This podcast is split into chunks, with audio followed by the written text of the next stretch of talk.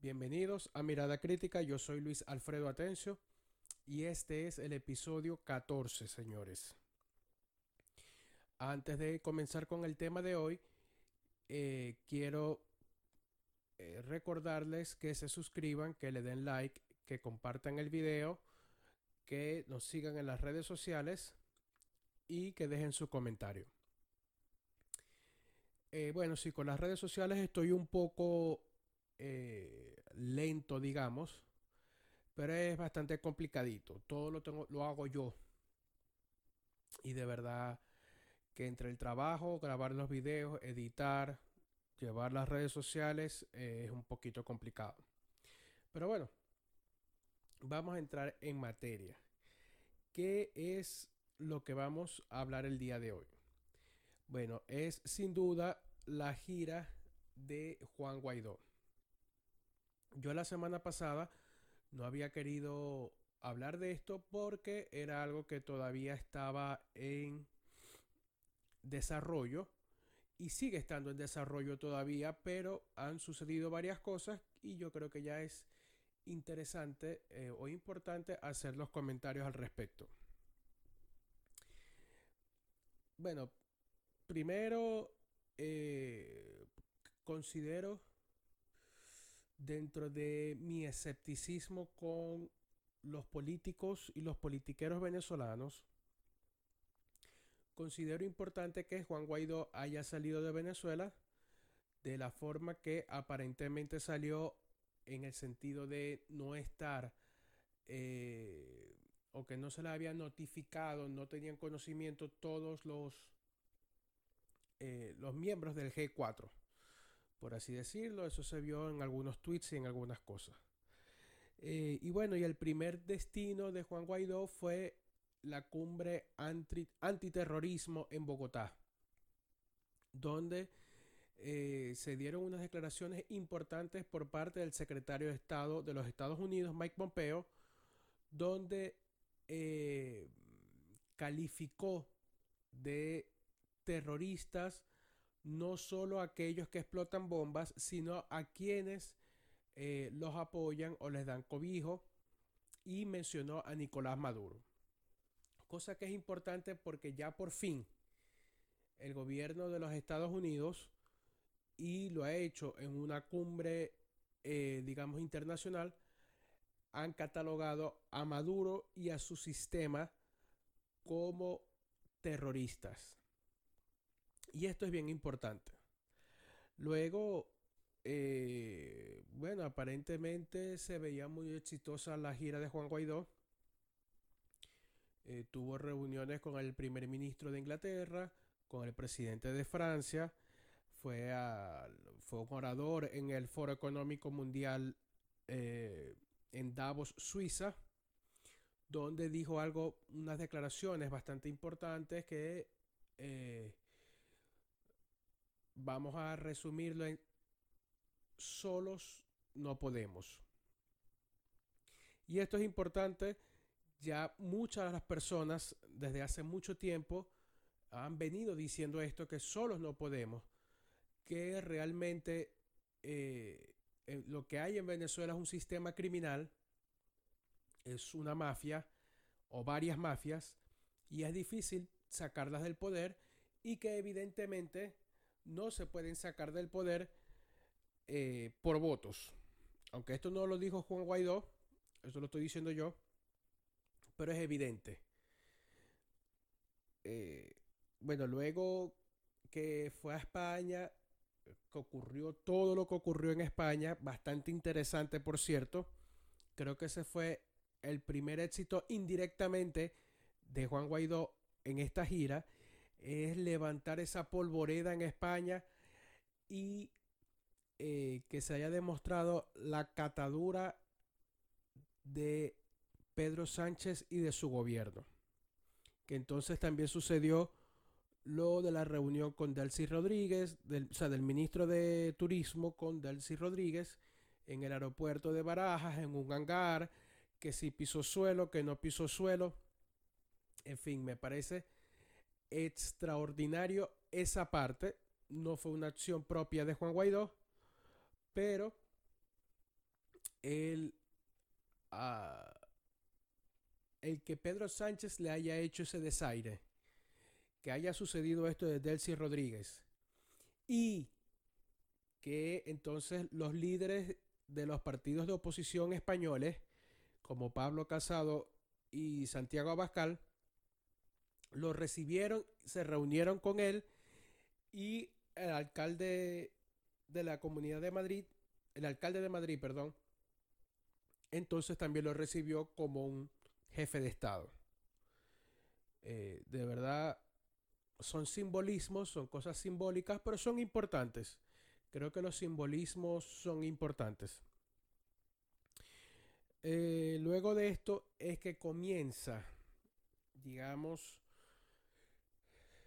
eh, esa, esa etapa de la gira bastante vergonzosa, bastante penosa, que fue luego de su reunión con el primer ministro de Canadá, Justin Trudeau, y las declaraciones que da posteriormente junto con el ministro de Relaciones Exteriores, si no me equivoco, de Canadá.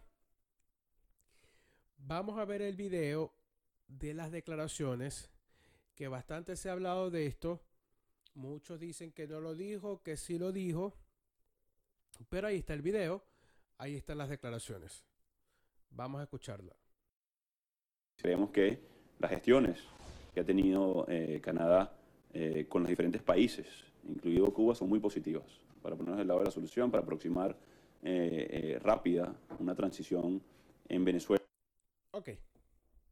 Bueno, él dice las conversaciones que ha tenido Canadá, ya se saben y son conocidas las relaciones que tiene el primer ministro de Canadá con el régimen cubano, pero dice las conversaciones con Cuba para que sean parte o ponerlos como parte de la solución. Ese fue el primer eh, error de Juan Guaidó. Porque todos estamos claros que Cuba no puede ser parte de la solución, sino que es el principal problema. De eso estamos todos claros. Entonces, ahí queda un poquito la... Se le salen como que ya eh, las costuras de lo que hemos visto en el 2019. Que ese es el tema. Cuando comenzó todo esto de la gira, eh, que salió de Venezuela, que está en Colombia, que fue a Bogotá, yo realmente estaba muy escéptico, por eso no, eh, había hecho ningún video comentando esto porque realmente no confío y no creo. No creo en Juan Guaidó. A estas alturas, hoy día que estoy grabando este video, hoy jueves 6 de febrero, son las 7 de la noche, aún no confío en Juan Guaidó. Pero vamos a ver cómo se sigue desarrollando todo esto. Bueno, luego de esa reunión en Canadá, Juan Guaidó se va a Miami y aparece sorpresivamente en el Doral, donde los, están algunos venezolanos, fotos, banderas y todo lo demás. Y se da el evento de eh, el Miami Airport Convention Center, donde es la reunión de Juan Guaidó con la diáspora venezolana. Y aquí eh, sucedieron varias cosas eh, en este evento. Primero, parte de los acompañantes de Juan Guaidó, eh, la asistencia de verdad no se compara absolutamente en nada con la que hubo en Madrid en Puerta del Sol, porque eh, según este lugar tiene capacidad para 7000 personas. según la información que ya ha corrido, eh, quien controlaba el acceso al lugar era el Servicio Secreto y la Policía Antiterrorismo de los Estados Unidos. Y por supuesto llevaban un control minucioso de las personas que entraban al lugar. Y según esa información, en el evento estuvieron presentes 1.800 personas, incluidos los periodistas, los empleados del Convention Center y, bueno, los acompañantes y todo lo demás. Y la gente que fue a ver.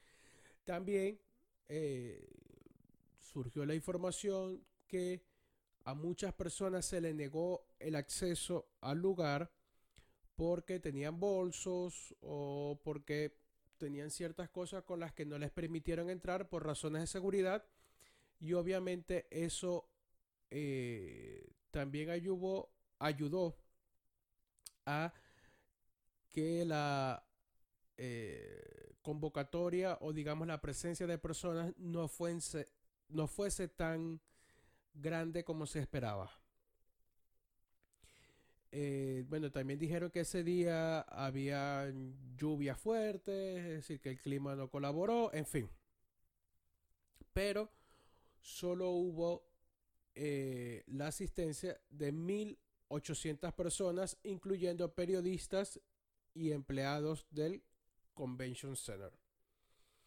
También ese día surgieron eh, unos videos, sobre todo el video del señor Robert Alonso, al cual la policía antiterrorismo le pidió que por favor desalojara el lugar por órdenes de los organizadores del evento. Vamos a ver ese momento.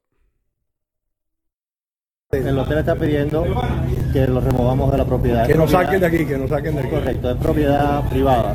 Tienen el derecho de remover a quien quiera Ok. de la propiedad. Solamente me pidieron el. No, bueno, No sé si vienen juntos o no. Ah, o sea, a mí nada más, Robert Alonso, le dijeron Robert Alonso, le dijeron. Me señalaron usted. Ah, mira, o sea, estoy, estoy vetado aquí. Yo soy ciudadano norteamericano, usted sabe. Yo entiendo. Y cubano también. ¿Tú eres cubano también? Sí, señor. Soy de Cienfuegos, soy anticomunista. Es- estoy en contra del socialismo, estoy en contra de este señor que es socialista y que está engañando a los venezolanos miserablemente. Y que está diciendo hace unos días, justo un par de días, que la solución a, a- a todas las, las tragedias de Venezuela es, es, es- es parte, eh, pasa por Venezuela, por Cuba, que Cuba es parte de la solución. Entonces me están pidiendo que me vaya, ¿verdad? Yo entiendo, usted tiene todo su derecho de. ¿A usted no la puedo entrevistar? No, No, tampoco. Nosotros no tomamos entrevista. Ok, ok. O sea, no, no, no tomamos la cara. Ok, pero, pero sí quiero dejar constancia de que me votaron del hotel. Y, y, me- y dame acá, dame acá, dame acá. Y nos, y nos votan del hotel. Nos votan del hotel porque estamos distribuyendo, como muy bien se lo dijo el señor, esta, este volante donde estamos acusando, estamos acusando a este señor que estamos esperando a ver de socialista, de, de- de mentiroso. ¿ok? Entonces, no, me gustaría que, que- que se quede con una cosa, ¿puede quedarse? No, no puede, no puede quedarse. Óigame, ni en Cuba, ni en Cuba es tan estricto esto. ¿Eh? Bueno, entonces hermano, me voy a ir. Me voy a ir y voy a cumplir con ustedes. Y espero que este país no caiga en el comunismo, porque está, usted sabe, está más o menos por ahí. Ahí, bueno, por lo menos el tronco. ¿Tú te vas? Y hay que irse. ¿O tú te quedas? No, yo me quedo. Ah, bueno. No, no puede pasar. Ustedes quieren que pase propaganda. No, qui- ah, entonces nos tenemos que ir, nos tenemos que Se ir. puede quedar, a mí no me dijeron usted. No, no. Pero lo que no puede pasar es la propaganda. Aquí, aquí, a- a- Aquí aquí. puede ser propiedad pública. Sí, sí, sí. Si está en la calle. Ok. Bueno, como ven, ah, eh, el señor estaba repartiendo unos volantes en los que eh, decía que, bueno, decía verdades, que Juan Guaidó es un socialista y todo lo demás, y lo mandaron a sacar del lugar. Es decir, Eh, hasta cierto punto yo puedo entender algunas cosas, pero señores, la libertad de expresión, la libertad de pensamiento no se puede vulnerar y menos por eh, o no podemos permitir que los políticos intenten vulnerar nuestro eh, derecho de expresarnos y de pensar como queramos eh, y de manifestar. Por cierto, en el canal de YouTube de Robert Alonso subió un video donde pues digamos, un resumen de lo que pasó en las afueras del Convention Center mientras él estuvo allí. Bastante interesante, por cierto. Se los recomiendo que lo, que lo vean. Ahora bien, ¿cuál fue el problema de, a mi juicio, el principal o uno de los problemas de, de ese evento? Primero que todo, la compañía que tenía Juan Guaidó.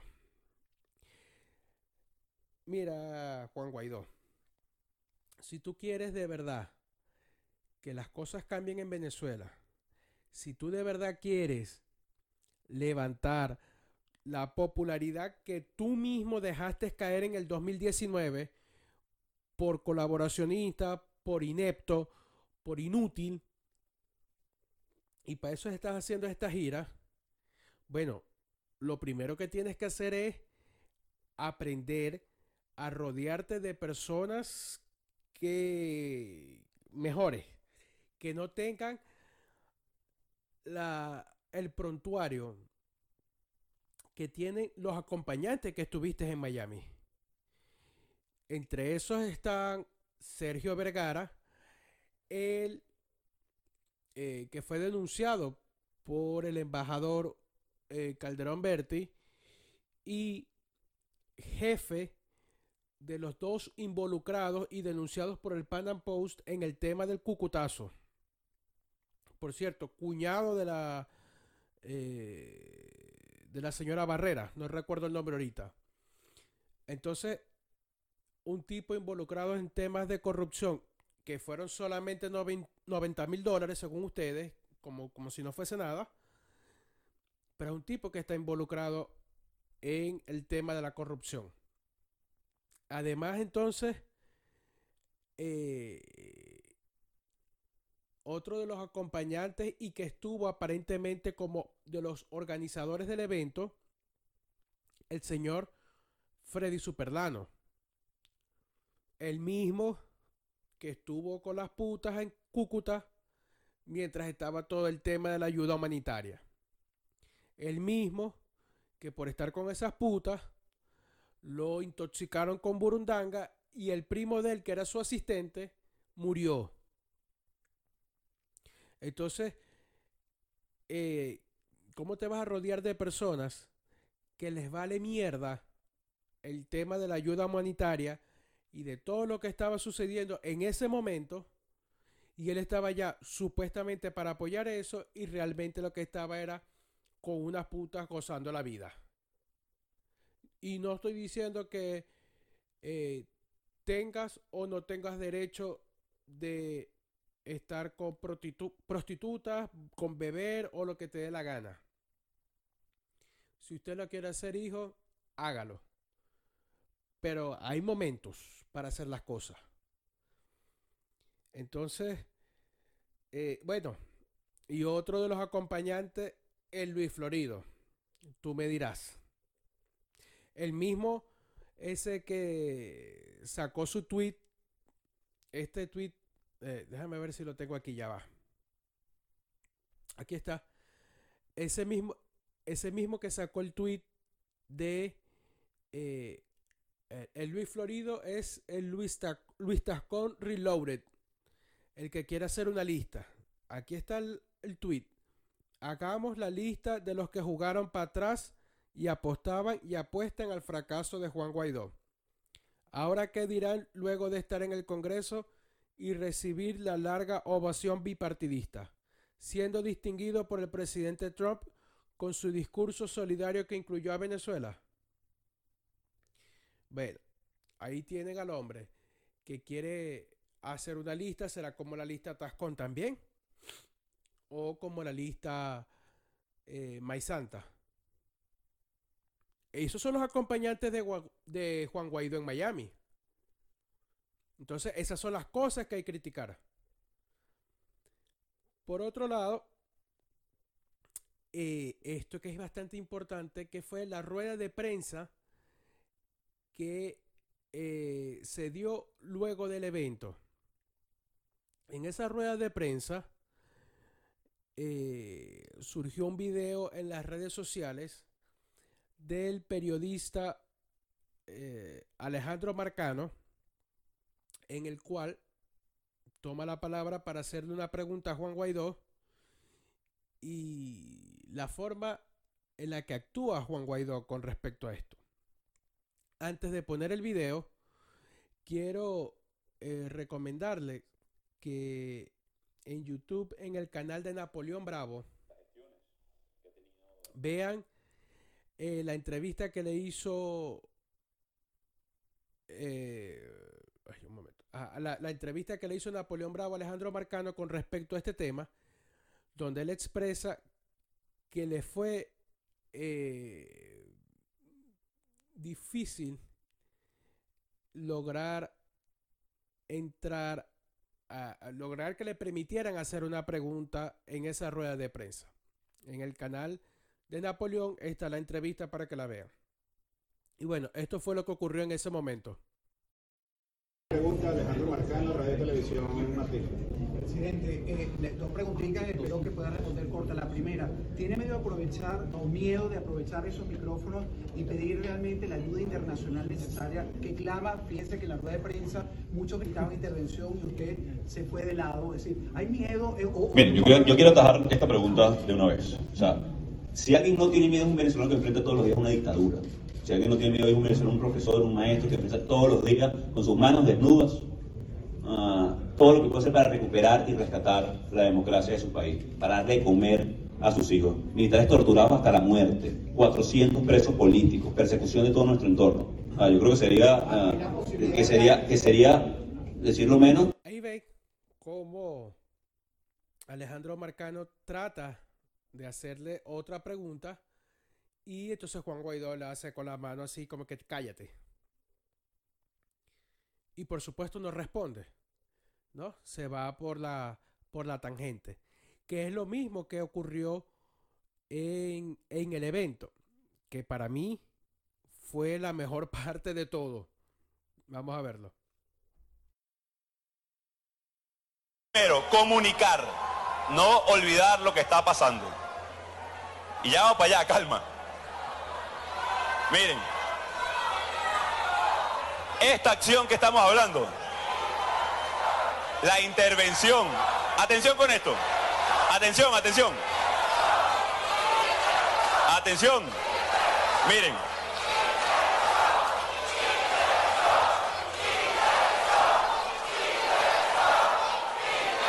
Miren, atención con esto. Atención con esto. Yo creo que está claro que solos no estamos. Yo creo que está claro que es una mafia a la cual enfrentamos. Y miren que le hemos sufrido. Mi jefe de despacho sigue secuestrado. Mis dos posteriores jefes de despacho están hoy en el exilio, por cierto, aquí hoy, en este momento. A Edmundo Rada, Pipo, le dieron un tiro en Petare, como ustedes saben, que no era para Pipo, era para mí. Nosotros sabemos a lo que nos enfrentamos. Ahora, y atención con esto, y lo han dicho nuestros aliados más importantes, todas las opciones están sobre la mesa, y atención con esto, pero también debajo de la mesa. Atención con esto, porque hay cosas que no se hablan, y la intervención ya está pasando en... Y atención con esto. Bueno. Las opciones están sobre la mesa y debajo de la mesa. Vamos a ver si es verdad. Luego de esto estaba entonces la primero la campañita que tenían varios eh, propagandistas de Guaidó diciendo que Trump tenía una agenda muy apretada. Es decir, ellos estaban justificando el hecho de que Juan Guaidó no se reuniera con Trump. Y bueno, ellos estaban justificando, inclusive hubo las declaraciones, eh, no recuerdo cómo se llama, pero fue en el Venezolano TV, diciendo que eh, inclusive a Juan Guaidó no le convenía reunirse con Donald Trump porque eh, esto es un año electoral y entonces el tema de Venezuela en el Congreso es un tema bipartidista y Trump es republicano, entonces los demócratas después, bueno, o sea, unas cosas absurdas y lógicas. Señor, no, no es que se va a reunir con Donald Trump el republicano. Era Donald Trump el presidente de los Estados Unidos y el principal aliado de eh, la causa de la libertad en Venezuela. Pero es que buscan. Entonces estaban buscando cómo justificar la no reunión, lo que permite deducir que no había una reunión prevista todavía, aparentemente. Luego, bueno, eh, sucede lo del State of the Union en el Congreso, donde está Juan Guaidó como invitado del presidente Donald Trump. Aquí está el video.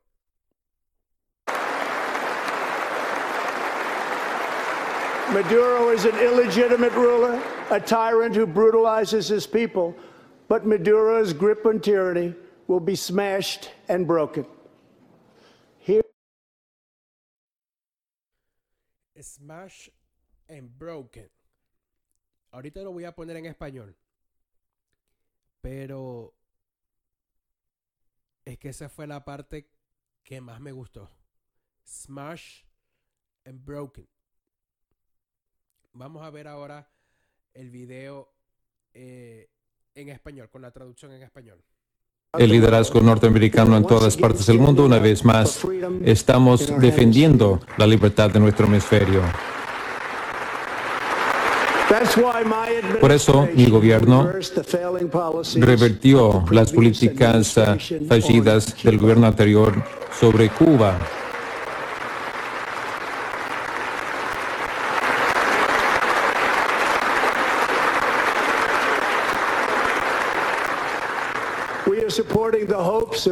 Estamos apoyando las esperanzas de cubanos, nicaragüenses, venezolanos para restaurar la democracia. Estados Unidos, en ese sentido, está al frente de una coalición diplomática de 59 naciones eh, contra el dictador socialista de Venezuela, Nicolás Maduro.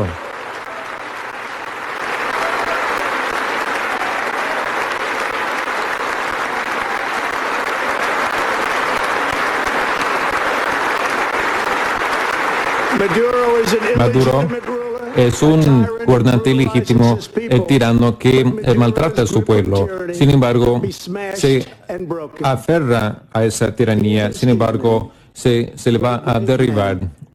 Esta noche hay un hombre muy valiente que lleva consigo las esperanzas, sueños, aspiraciones y todos los venezolanos. Eh, sumándose a nosotros en la galería es el verdadero y legítimo presidente de Venezuela, Juan Guaidó. Señor presidente, lleve de vuelta a Venezuela este mensaje.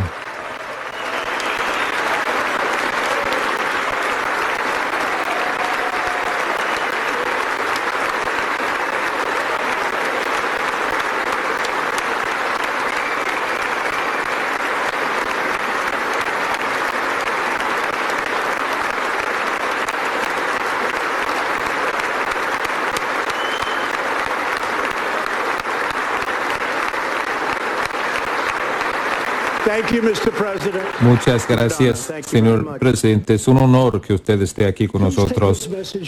Lleven, llévese ese mensaje de vuelta a Venezuela que estamos unidos con el pueblo venezolano en su lucha eh, por la libertad. Muchas gracias.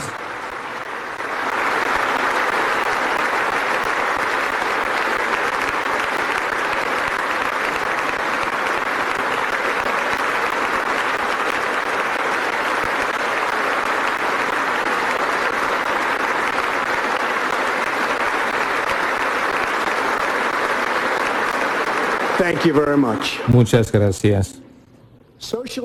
El socialismo destruye las naciones. El socialismo destruye, pero la libertad une las almas. Qué hermosas palabras. De verdad que Donald Trump podrá hacer lo que quiera, pero a la hora de hablar es magnífico. El, yo sé que es por tema electoral y todo lo demás, pero me encanta que haya dicho el dictador socialista Maduro. Guaidó, llévate ese mensaje para Venezuela. Ponte, ponte en esa. De verdad que sí. Y bueno, eh, luego, eh, eh, de, luego de eso, bueno, se da la, la reunión de Juan Guaidó con el presidente Donald Trump en la Casa Blanca a puerta cerrada. Cosa que me parece bastante importante. Todos con ganas de querer saber qué se habló allí. Pero eh, evidentemente, si se hablaron las cosas que se tenían que hablar, no se pueden hacer en público, no se pueden hacer ante la prensa. Y de verdad, bueno, vamos a ver qué sucede. El día de hoy que estoy grabando este video, eh, Juan Guaidó tuvo una reunión con la congresista Nancy Pelosi, con el director del USAID y con Luis Almagro en la sede de la OEA. Creo que es bastante importante, bastante necesario. Ahora hay rumores de que Juan Guaidó va a viajar a Brasil, presuntamente a reunirse con el presidente Jair Bolsonaro. Vamos a ver. Eh, por los momentos creo que se han dado eh, reuniones que han sido importantes y necesarias, pero lo más importante para mí, en mi visión, es lo que suceda después. Vamos a ver cuáles son los pasos que va a seguir Juan Guaidó cuando llegue a Venezuela. Eso es lo más importante. La foto como simbolismo, igual que lo otro, igual que lo de Inglaterra, igual que lo de eh, Europa y esas cosas. Sí es importante, la foto simbólicamente de verdad que es importante, es interesante, es un aliento de esperanza para muchos, pero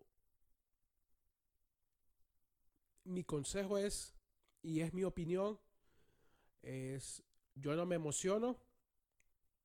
Yo a estos momentos, luego de todo lo que sucedió en el año 2019, no espero absolutamente nada. Por lo menos no de parte de Juan Guaidó y de quienes le acompañan.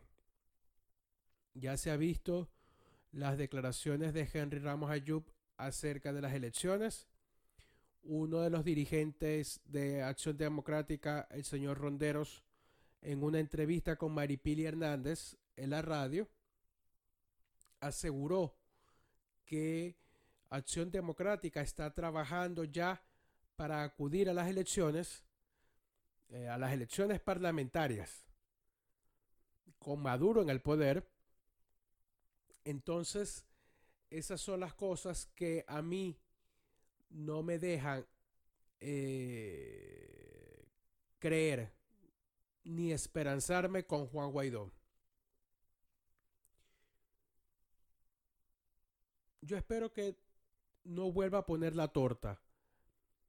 Y, y como quisiera yo estar equivocado y en unos días o en unos meses decir Juan Guaidó en el año 2020 se puso los pantalones e hizo lo que tenía que hacer. Esperemos que yo me tenga que retractar y decir en estos videos que yo estaba equivocado. Pero hasta ahora no creo que vaya a pasar nada. Y no lo digo por porque soy un vidente o porque soy brujo o porque soy mago. No, no, no. Lo digo simplemente basándome en los acontecimientos ocurridos en el año 2019 y en el comportamiento de esta clase política que dice llamarse opositora. Yo de verdad no espero nada. Pero Juan Guaidó, la vida te ha dado una segunda oportunidad que creo que sobre todo en política se les presenta a muy pocos. Coño, no la desaproveches. Porque el que va a morir políticamente eres tú. Venezuela, eh, pase lo que pase, va a seguir estando allí. Y si no eres tú, será otro. Pero estas oportunidades no se les presentan a cualquiera. Y nuevamente digo, yo espero estar equivocado y espero que quisiera, mejor dicho, que mi escepticismo eh, se vea vulnerado, por así decirlo, y que de verdad suceda lo que tiene que suceder. Vamos a ver. Creo que los análisis reales eh, o los resultados de esta gira para decir si ha sido positiva o no eh, se dará con el tiempo. Hay que esperar a que Juan Guaidó llegue a Venezuela si es que va a regresar y ver cuáles son los pasos que va a dar. Hasta pronto seguiremos eh, pendientes de lo que está sucediendo en Venezuela.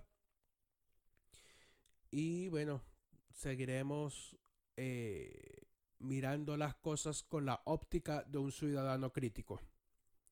Muchas gracias. Será hasta la próxima oportunidad. Y no olviden de suscribirse, de darle like y de compartir. Muchas gracias.